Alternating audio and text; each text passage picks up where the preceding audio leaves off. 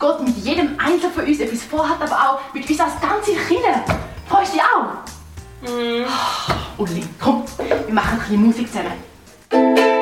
Woo.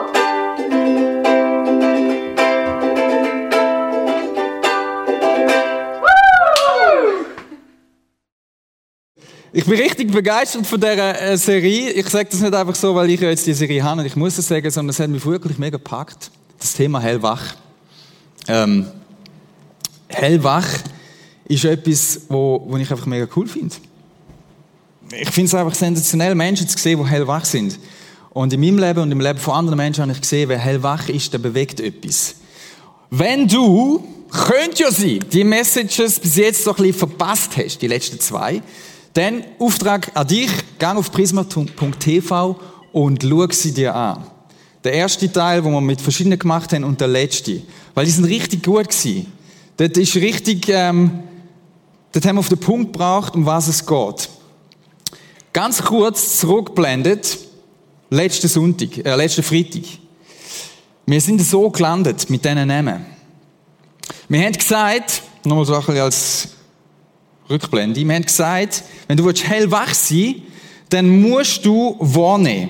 Okay? Dann musst du lernen, richtig wahrzunehmen. Und wer richtig wahrnimmt, wer sieht, was wirklich da ist, wer mit den Augen von Gott sieht, wer in die Vergangenheit sieht, wer in die Gegenwart sieht und in die Zukunft, der hat einen Einfluss und einen Impact. Und wir haben die Geschichte angeschaut von diesen Männern, die vor dem verheißenen Land sind und sie sind losgezogen und haben auskundschaftet und sind alle zurückgekommen. Und wir haben das traurige Fazit gezogen, dass nur zwei von denen richtig wahrgenommen haben, mit den Augen von Gott gesehen haben und die Chancen gesehen und gesehen haben, was könnte möglich sein. Sie haben können in die Zukunft sehen, sie haben können in die Vergangenheit sehen und gesehen, was Gott alles mit ihnen schon gemacht hat als Volk. Und der große Rest, die Paltis und Amiels und so weiter, die haben es nicht begriffen und haben es nicht gesehen. Und die Konsequenz war, dass 40 Jahre lang haben sie zurück in die Wüste. Und wir haben gesagt, hey, was willst du für ein Mensch sein? Du und ich. Und ich habe euch herausgefordert und gesagt, hey, lernt uns so Kaleb sein und so Josuas, wo ganz unscheinbar da unter diesen zwölf erscheinen.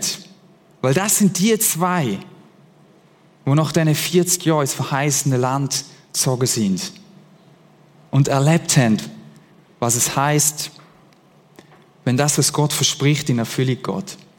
Und jetzt kann das sein, dass du letzten Freitag da bist und gesagt hast, yes, hey, das will ich. Ich will so einen Josua sein, ich will so einen Kaleb sein. Und du bist heimgegangen und hast dir das vorgenommen. Und du bist in die Woche gestartet am Montag und dann bist du so richtig so voll, so, fämm, hat's dich auf den Latz gehauen. Und du hast eine Enttäuschung erlebt. Und du bist so richtig gefrustet heim und denke, ja gut, jetzt habe ich mir das vorgenommen, aber eben, es bringt es ja gleich nicht. Und es ist so wie so ein, so Schall und Rauch ist verpufft und es hätte so richtig den Alltag wieder eingeholt. Und du sitzt jetzt da und fragst dich, ja, und jetzt wie? Wie denn? Wie kann das denn passieren? Dass ich ein Mensch bin, wo nicht einfach so Idee hat, ja, ich will hellwach sein, hurra und sowieso und überhaupt, sondern wie kann das passieren, dass ich, dass das Realität wird?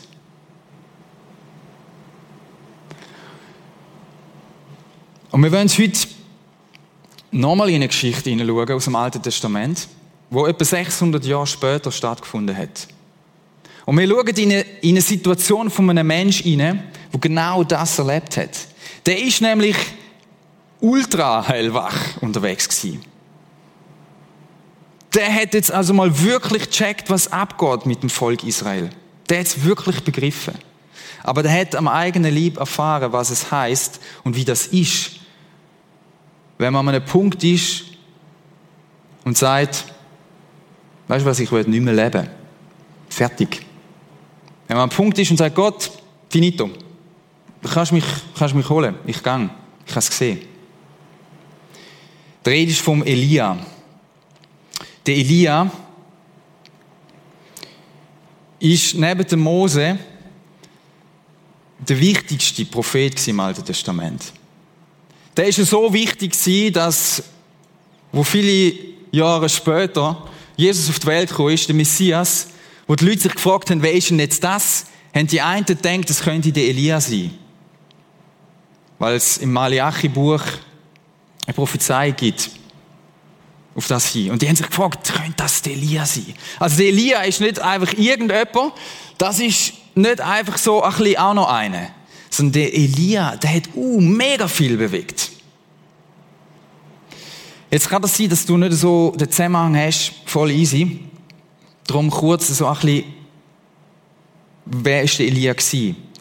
Wir müssen ein bisschen verstehen, bevor wir jetzt in den Text eintauchen, was ist dort abgegangen?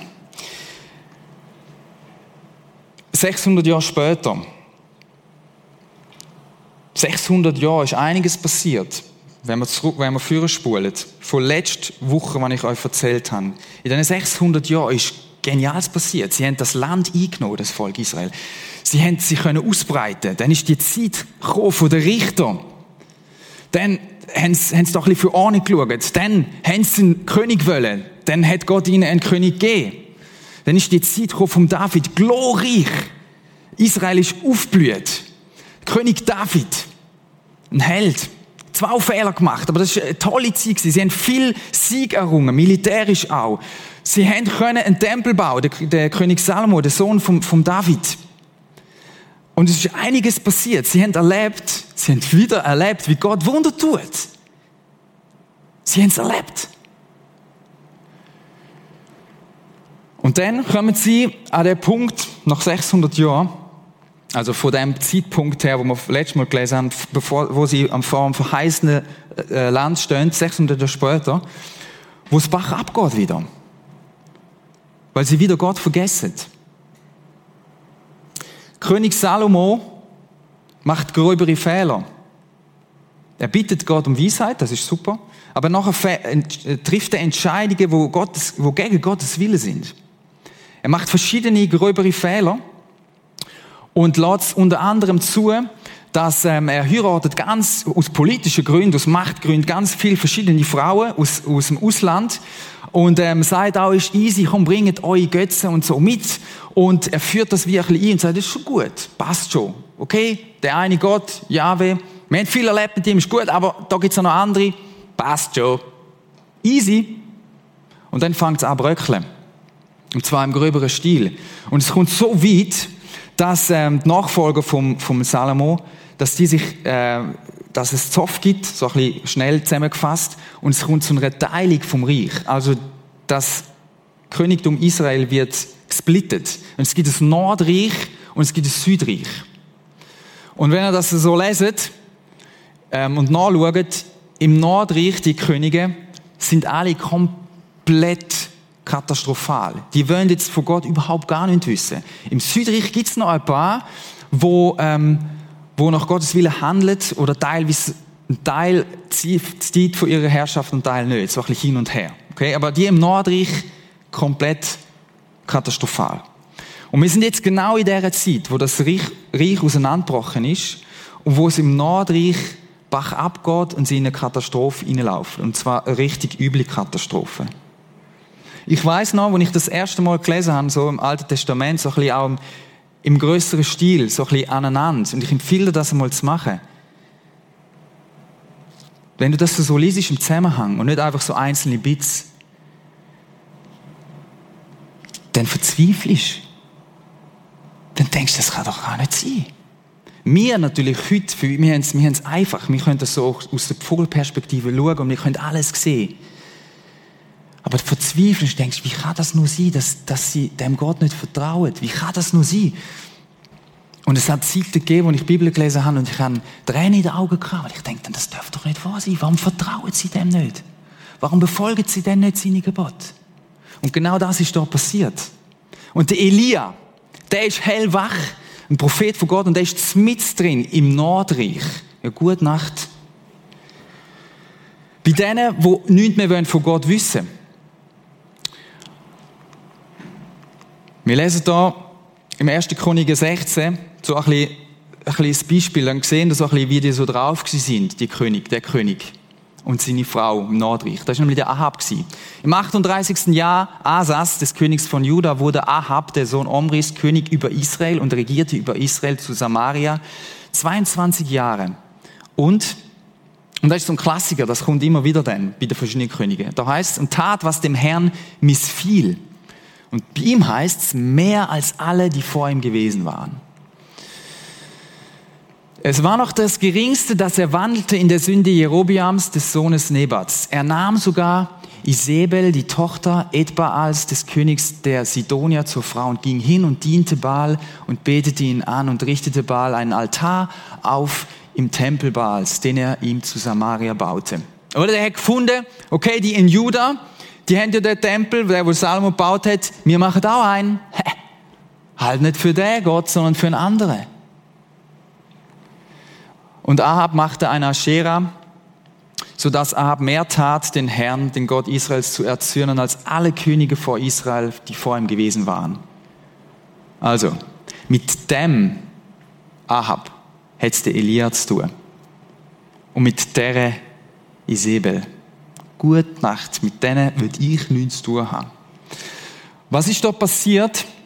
Die Isabel, die ist so drauf gewesen, die ist aus Phönizien gekommen, die ist extrem radikal gewesen und gefunden so, und wir pushen jetzt den neuen Glauben. Und sie hat geschaut, dass die Propheten, wo um einen wahren Gott, um Jahwe gefolgt sind, dass die ausradiert werden. Sie hat sie verfolgt. Es hat sogar Leute gegeben, die haben die beschützt. Obadiah ist einer der Minister der hat geschaut, dass die beschützt werden. Und hat hundert von denen irgendwo versteckt.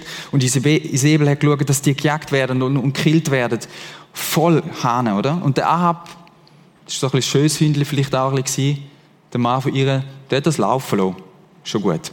So. Und dann kommt der Elia. Und jetzt sind wir dann gerade an dem Punkt, wo wir im Text einsteigen. Die Geschichte kennen die einen von euch.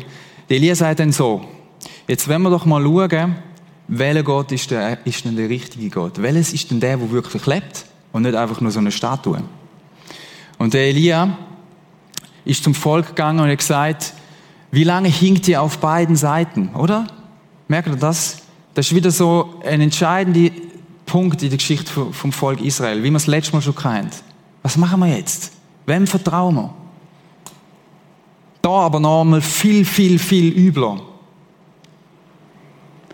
Ist der Herr Gott, so wandelt ihm nach. Ist es aber Baal, so wandelt ihm nach.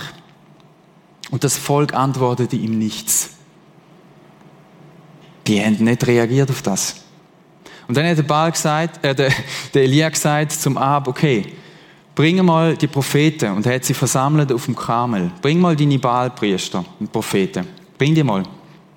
Und dann gibt es einen riesigen Showdown, wo, wo der Elia sagt, okay, jetzt wollen wir mal schauen, wir bauen einen Altar. Ihr habt Zeit, ihr liebe Baalprophet, und ihr könnt da ein bisschen tanzen und machen und tun, und dann schauen wir mal, ob da Feuer vom Himmel kommt. Und nachher tue ich beten und dann schauen wir, was dann passiert. Und dann passiert das recht heftige, krasse Wunder, wo Gott eben für schickt und der ganze Altar das wie so auffrisst, sogar wo noch Wasser drauf oben ist und so. Mehr krass, oder? Und die Baalpropheten nichts läuft. Die machen getanze und ritzen sich und machen und tun und die Folge von dem ist, leer schlucken, der Elia geht dann an und tut die 400 äh, Baalpriester, Propheten töten. So. Was klar ist, jetzt äh, spätestens, wer der wahre Gott ist. Ein riesiger Triumph. Und der Elia geht dann heim mit dem, auf Jezreel mit dem Ahab und sagt so, jetzt hätten wir die Sache erledigt, oder? Klare Sache. Jeder hat es gesehen. Wir haben gewonnen. Und der Elia hat sich gewünscht, dass jetzt, dass jetzt der Durchbruch kommt und das ganze Volk umkehrt. Darum hat er das gemacht.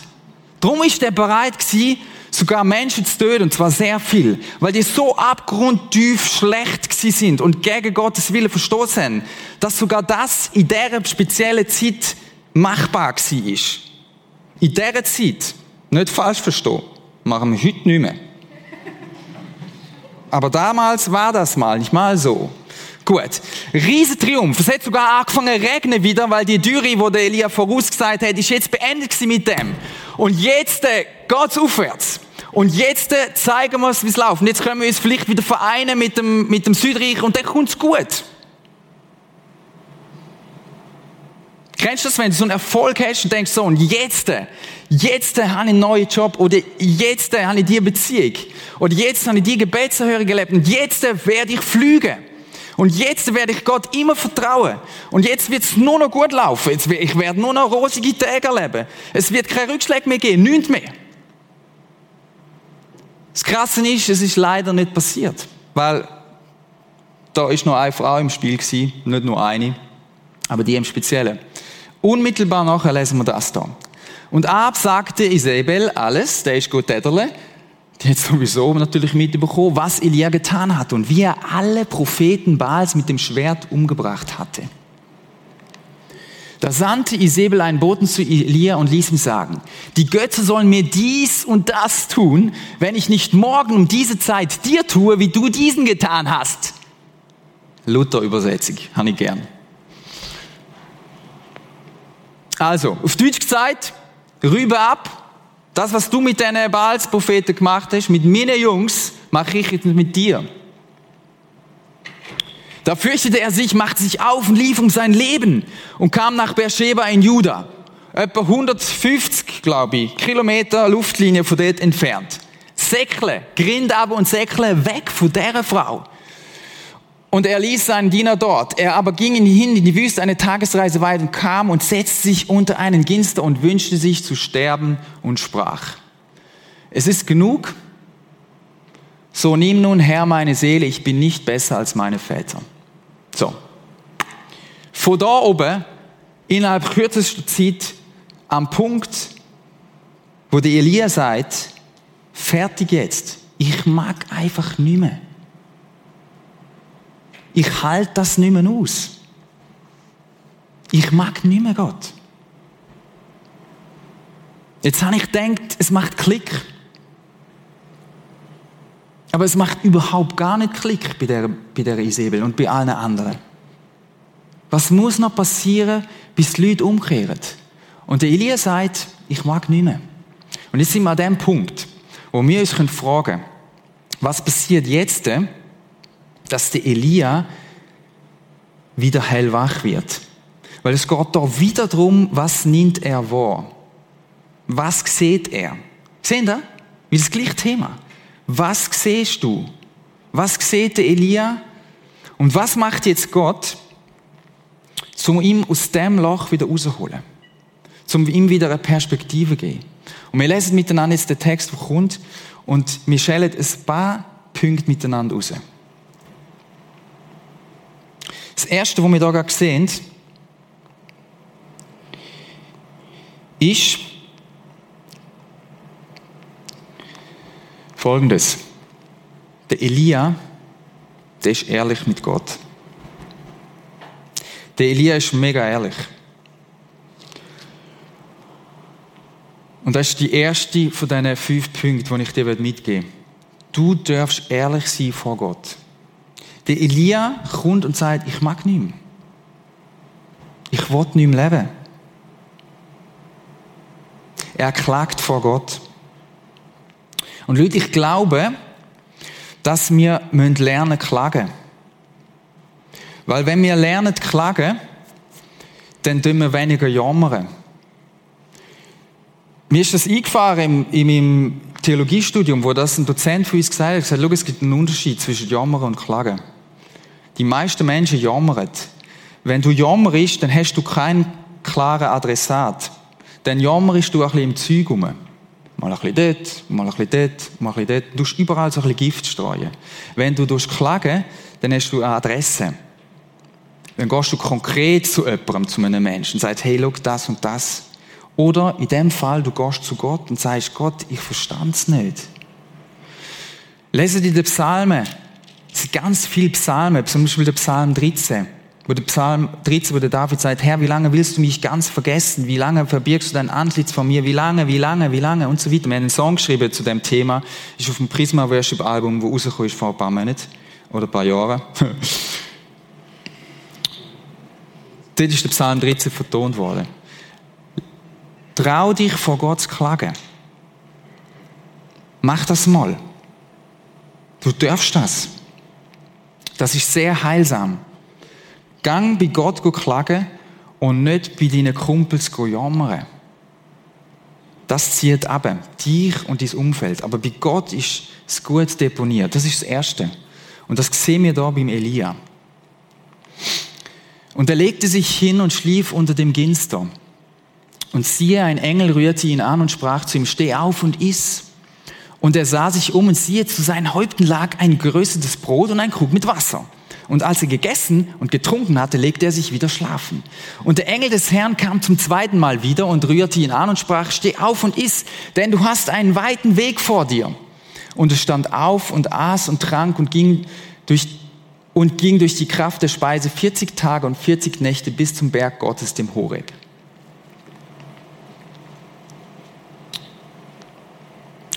Was mich da beobachte und spannend finde, dass Gott ganz praktisch hilft. Das hätte er beim Elia vorher auch schon mal gemacht. Da gibt er ihm Food, weil der Mann ist so komplett am Ende. Ich weiß nicht, wie viel der gegessen hat, wahrscheinlich nicht viel und trunken geht auch nicht die letzte Zeit. Stell dir mal vor, was dort abgegangen ist in diesen Tagen vorher. Der Elia ist komplett am Rumpf und Gott kommt und sieht das und gibt ihm Food. Das ist mal das eine. Und was mir aufgefallen ist, er macht das mit jemandem. Das heißt so, dass er einen Engel schickt. Das Wort, wo da drin steckt, man kann das auch mit einem menschlichen Bote übersetzen. Ähm, man geht davon aus, dass es ein Engel war, aber ich kann mir auch vorstellen, dass es ein Mensch war, der wie in Form von einem Engel. Also, in, äh, wisst ihr, was ich meine? Das wird wahrscheinlich nicht so, äh, so, das ist selten irgendwie so mit Flügeln und so und spacey. Da ist aber ein Engel, ein Bote von Gott gekommen. Ein Mensch, ein Engel, eine Person. Und das ist der Punkt. Gott schickt ihm jemanden.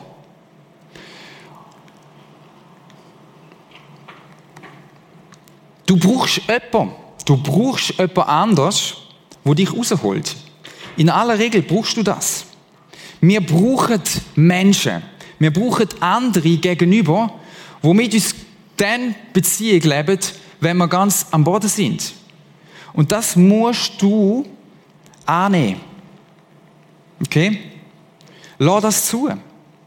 Weil manchmal passiert es auch, dass man sich so zurückzieht und sagt, ich will niemand mehr sehen. Das ist auch mal okay für ein paar Tage oder so. Aber dann ist es mega wichtig, dass du dich wieder öffnest und zulässt, dass Menschen in dein Leben hineinkommen. Gott schickt da einen Engel, wo der Elia ganz praktisch helfen Und wenn es dir schlecht geht und du wirklich keine Perspektive mehr hast, dann lass dich einladen. Oder lad dich ein bei jemandem zum Essen. Was auch immer. Leben, Leben teilen. Darum haben wir Kleingruppen. Weil wir überzeugt sind, dass Kleingruppen ein A und O ist. Weil dort Gemeinschaft passiert. Weil was ist im normalen Leben? Wir haben so Momente, wo wir einfach nicht mehr weiter sehen. Und dann brauchen wir den anderen, der sagt, hey, weißt du was? Ich bin da. Iss mal etwas. Ich koche. Ich mache dir einen guten Ingwer-Tee, der ein bisschen einfährt wo so dermaßen scharf ist, dass so oder was denn auch immer. Verstehst Ich bin da für dich und ich bete für dich. Wir stehen das, gegen, wir stehen das zusammen durch.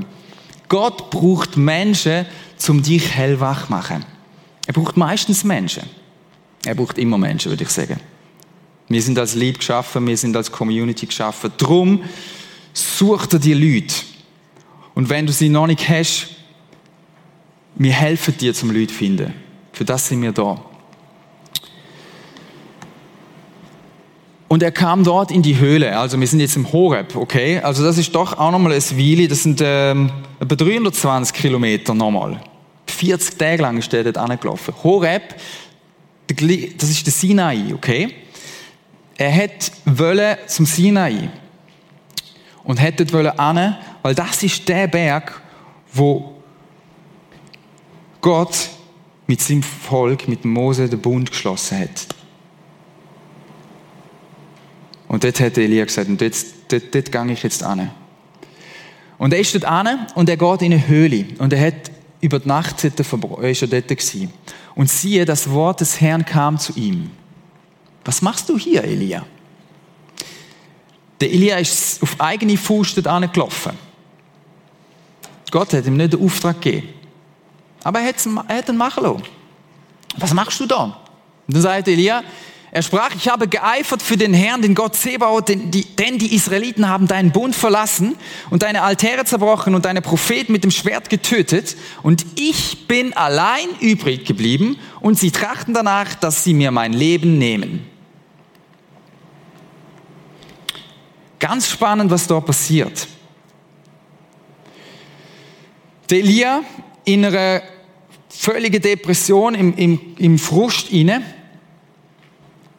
verliert den kompletten Bezug zur Realität. Er sagt, er ist der allerletzte, der noch übrig geblieben ist. Und das stimmt nicht. Ein bisschen später, die Stelle schauen wir jetzt nicht an, ein paar Verse später, sagt Gott, ähm, es ist noch ein Rest übrig, nämlich 7000. Das ist schon nicht sehr viel im Vergleich zum gesamten Volk, wo Bach abgegangen ist. Aber 7000 ist doch ein bisschen mehr als nur noch du. Der Elia macht das, was wir oft machen im Frust, im Schwierigen. Wir tun komplett übertrieben. Wir geben uns negative Gedanken, negative Übertreibungen hin. Und das ist tödliches Gift.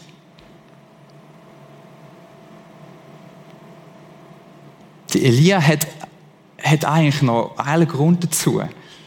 Oder? Wir verstehen den auch ein bisschen. Aber es stimmt nicht.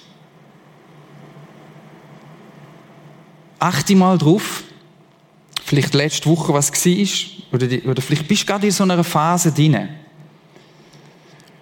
wie das schnell passiert. Ja, weißt, ich bin noch und das und dieses. Und du siehst nur noch das eine und du packst immer mehr drauf. Das ist Gift.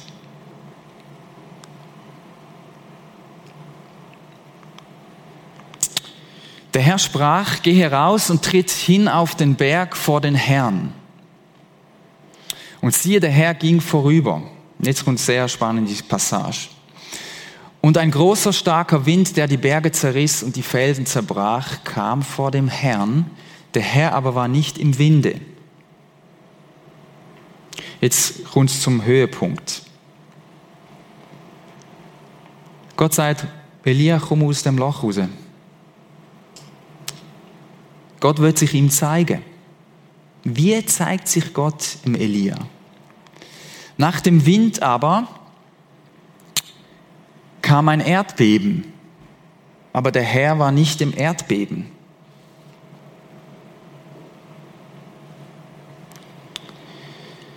Nach dem Wind aber kam ein Erdbeben, aber der Herr war nicht im Erdbeben. Und nach dem Erdbeben kam ein Feuer, aber der Herr war nicht im Feuer. Ja, wo denn sonst? Jetzt haben wir denn das so ein bisschen durch, was so Götter könnten machen. Und nach dem Feuer kam ein stilles, sanftes Sausen. Als das Elia hörte, verhüllte er sein Antlitz mit seinem Mantel und ging hinaus und trat in den Eingang der Höhle. Und siehe, da kam eine Stimme zu ihm und sprach, was hast du hier zu tun, Elia? Nochmal zurück. Wir können allein über diese Stelle viel sagen. Ich will euch nur das eine mitgeben. Und das ist, ich glaube, der Kern von dieser Sache hier. Gott wird Elia zeigen und sagen, erstens, weißt du was, ich bin nicht einfach auf der Ebene, wie die anderen Götter so sind. Ich mache da nicht einfach Hokuspokus und lasse mal wieder Feuer regnen, das hat er gemacht. Reduziere mich nicht auf Naturphänomen. Ich kann das. Ich bin, euch ich bin in der Wüste als Fürsäule und Wolkensäule euch vorausgegangen. Ich kann das, wenn es muss sein. Das kann ich schon.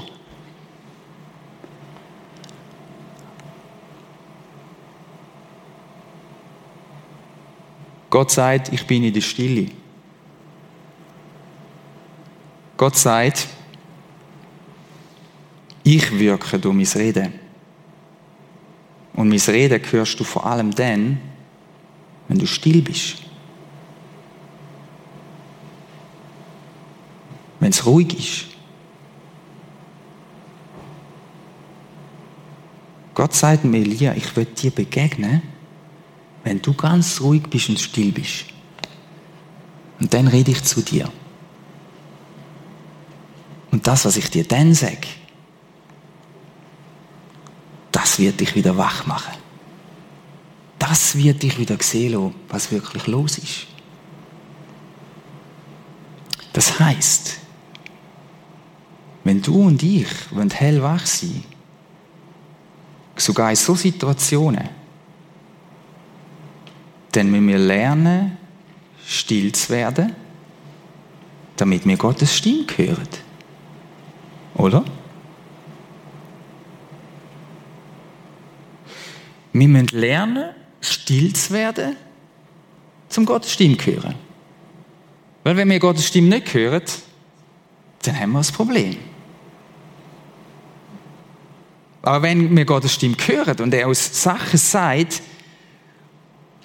wo unser Leben verändert, dann muss ich still sein. Dann muss ich immer wieder still sein.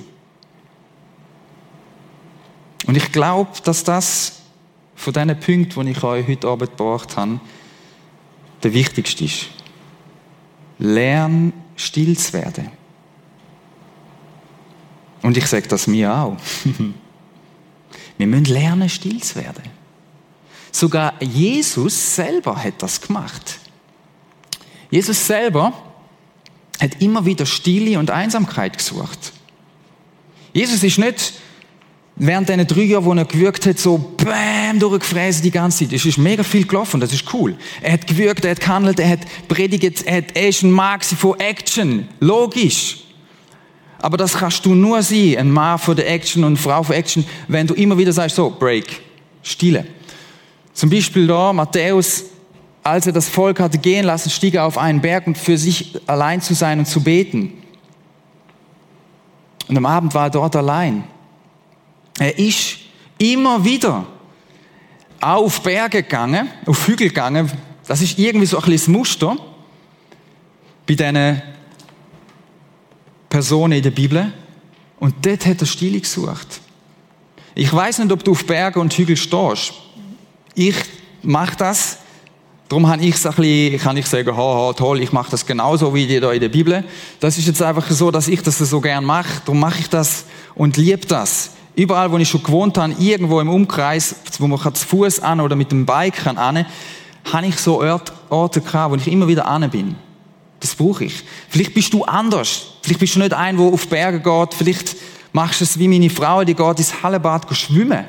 In so ein steriles Hallebad. Aber dann kommt sie am heim, hat Sport gemacht und dann sagt sie, Timon, ich habe eine Idee. Aber Timon, ich glaube, wir müssen das machen. Woher hat sie denn das? Selber erfunden. Nein, sie hat Zeit mit Gott verbracht, im Hallebad und hat geschwommen während ihrem Kraul und so.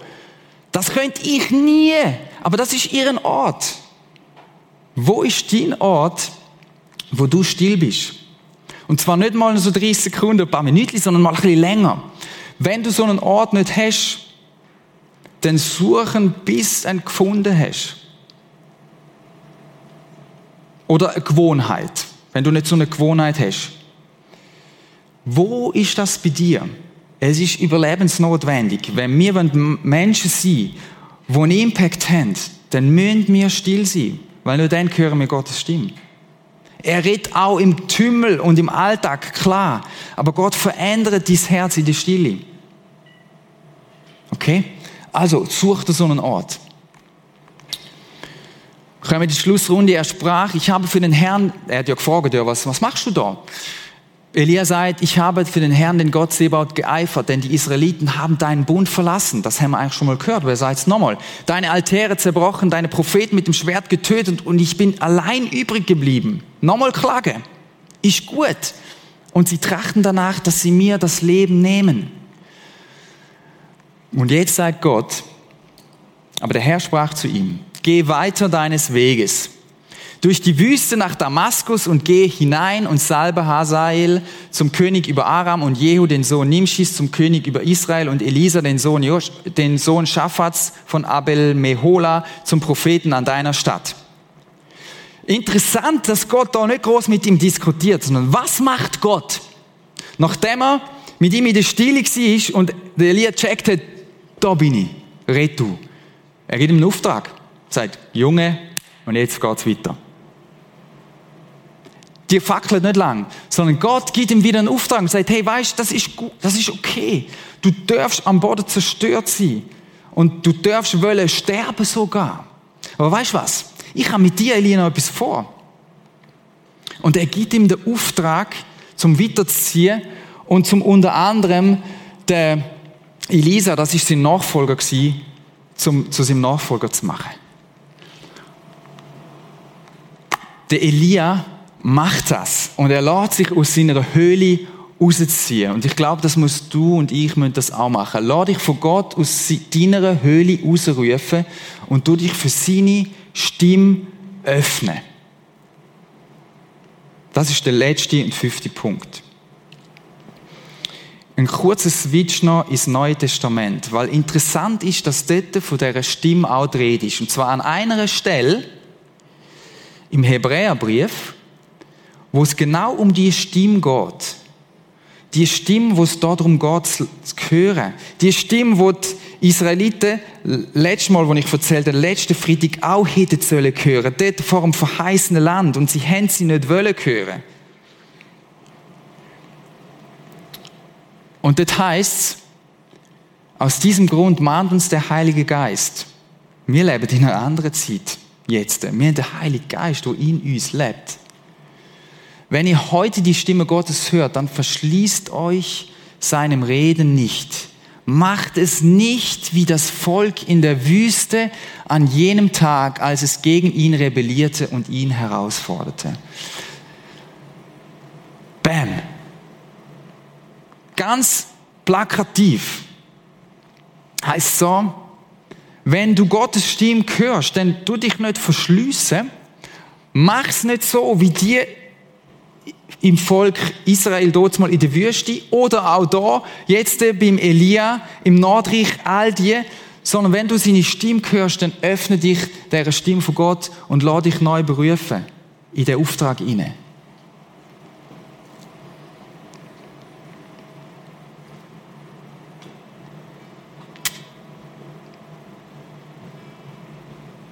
Wenn du Gottes Stimme hörst, dann ist es dran zu sagen, yes, ich gehe. Yes, ich gehe. Ich tue nicht meine Ohren verstopfen, sondern ich gehe. Ich lasse die Höhle vom Selbstmitleid, vom alles ist schwierig, vom ich werde jetzt dann auch umgebracht. Es geht alles bach ab. Ich lasse das hinter mir und lasse mich wieder neu in Auftrag hineinnehmen von dem Gott. Wenn der Elia das in dieser Situation hätte können, dann können wir das, glaube ich, auch. Das sind nochmal die Punkte. Und ihr habt jetzt kurz Zeit, euch Gedanken zu machen. Welches von diesen fünf ist es? Weil ich bin hundertprozentig überzeugt, eins von diesen fünf wird sein, wo bei dir dran ist, heute festzumachen, mit jemandem abzumachen und dann nicht so hurramäßig, sondern sagen, okay, Kollege, und das gang ich jetzt an. Und da bleibe ich jetzt dran. Das nehme ich mit in meine Kleingruppe. Das nehme ich mit in meine, meine wenn du in keiner oder noch keiner Kleingruppe bist, in meine Crowd sonst, in mein Team, wo ich da mitschaffe, oder meinen Ko Kollegen, wo ich gekommen bin, oder in der, in der Übertragung, wo ich einfach auf Besuch sind heute oder so. Aber sag das jemandem, was es ist. Was ist es für dich? Sollst du lernen, ehrlich sein vor Gott? Sollst du lernen, dich zu öffnen für andere, wo dir helfen, dich wach zu machen? musst du etwas stoppen und umkehren und sagen, ich höre auf mit diesen negativen Aussagen und Übertreibungen. Ist es für dich, dass du sollst lernen, Einsamkeit zu leben? Und das musst du lernen, das kannst du nicht von heute auf morgen. Da brauchst du jemanden, der dir dabei hilft, jemanden, der vielleicht das schon macht und sagst, hey, wie machst denn du das? Hey, Leute, das müssen wir lernen. Das kannst du nicht von heute auf morgen. Das ist spannend, das darfst du ausprobieren. Und vielleicht ist es daran, dass du heute sagst, ich habe die Stimme gehört von Gott. Das ist eigentlich eine klare Sache. Das mache ich. Der Auftrag nehme ich in Angriff. Angriff. Dieser Person lüte ich an. Das schwierige Gespräch gehe ich jetzt an. Das und das mache ich jetzt. Was auch immer das ist. Ich möchte dich ermutigen, wir nennen es noch kurz Zeit. Mach ein Foto vielleicht von dem und schreib dir in dein Handy das eine Ding rein, bei den Notizen, und du sagst, yes, das ist es. Und nach dieser Zeit, etwa 30 Sekunden, eine Minute, hast du Zeit, um zu jemandem zu gehen, der für dich betet, der sagt, yes, das machen wir zusammen fest. Wir haben hier Leute, nachher werden es noch einblendet auch auf dem Screen, wer da ist heute für dich, wo da sind, auch in der Übertragung, und sie wollen mit dir beten und das wie festmachen. Okay? Und du kannst sagen, hey, das, das habe ich entschieden. Vielleicht gibt es auch etwas, wo du damit strugglest, kannst mit dem kommen. Vielleicht gibt es ein Erfolgserlebnis, wo du kannst, letzte Woche kannst auch mit dem kommen. Lass eine Gebetsbewegung werden. Okay? Yes. Und dann nach, dem, nach dieser Message, nach der Worship-Zeit, haben wir heute Preach, ähm, Talking with the Preacher, also mit mir. Ich bin heute ohne in der Homebase, weil das ist eine Message, wo man nicht einfach so weiterlaufen und sagen, Judy, hui, gehen wir einfach eins ziehen jetzt, sondern da müssen wir weiter dranbleiben. Wenn du merkst, oh, da wirft's, da sind jetzt ein paar Sachen bei dir aufgekommen. Ich bin unten, lass uns miteinander austauschen. Wie kann das konkret werden? Unten bei den Sofas könnt ihr mit mir ins Gespräch kommen. Ich freue mich darauf, wenn wir noch weiter dranbleiben und miteinander reden, wie kann das möglich sein? Wie kann das Realität werden? Jesus, merci, dass du da bist und redest zu uns. Und dass du durch so eine Geschichte vom Elia zu uns heute kannst reden, mit ins Herz hinein. Und ich weiß, dass ein von diesen fünf Punkten, Minimum, drei ist bei jedem von uns. Zeig es uns, was es ist. Wo müssen wir etwas angehen?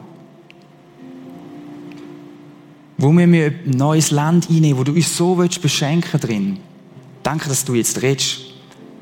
Und dass es kann Realität werden, nicht bei der Theorie bleibt, sondern dass wir es umsetzen können. Amen.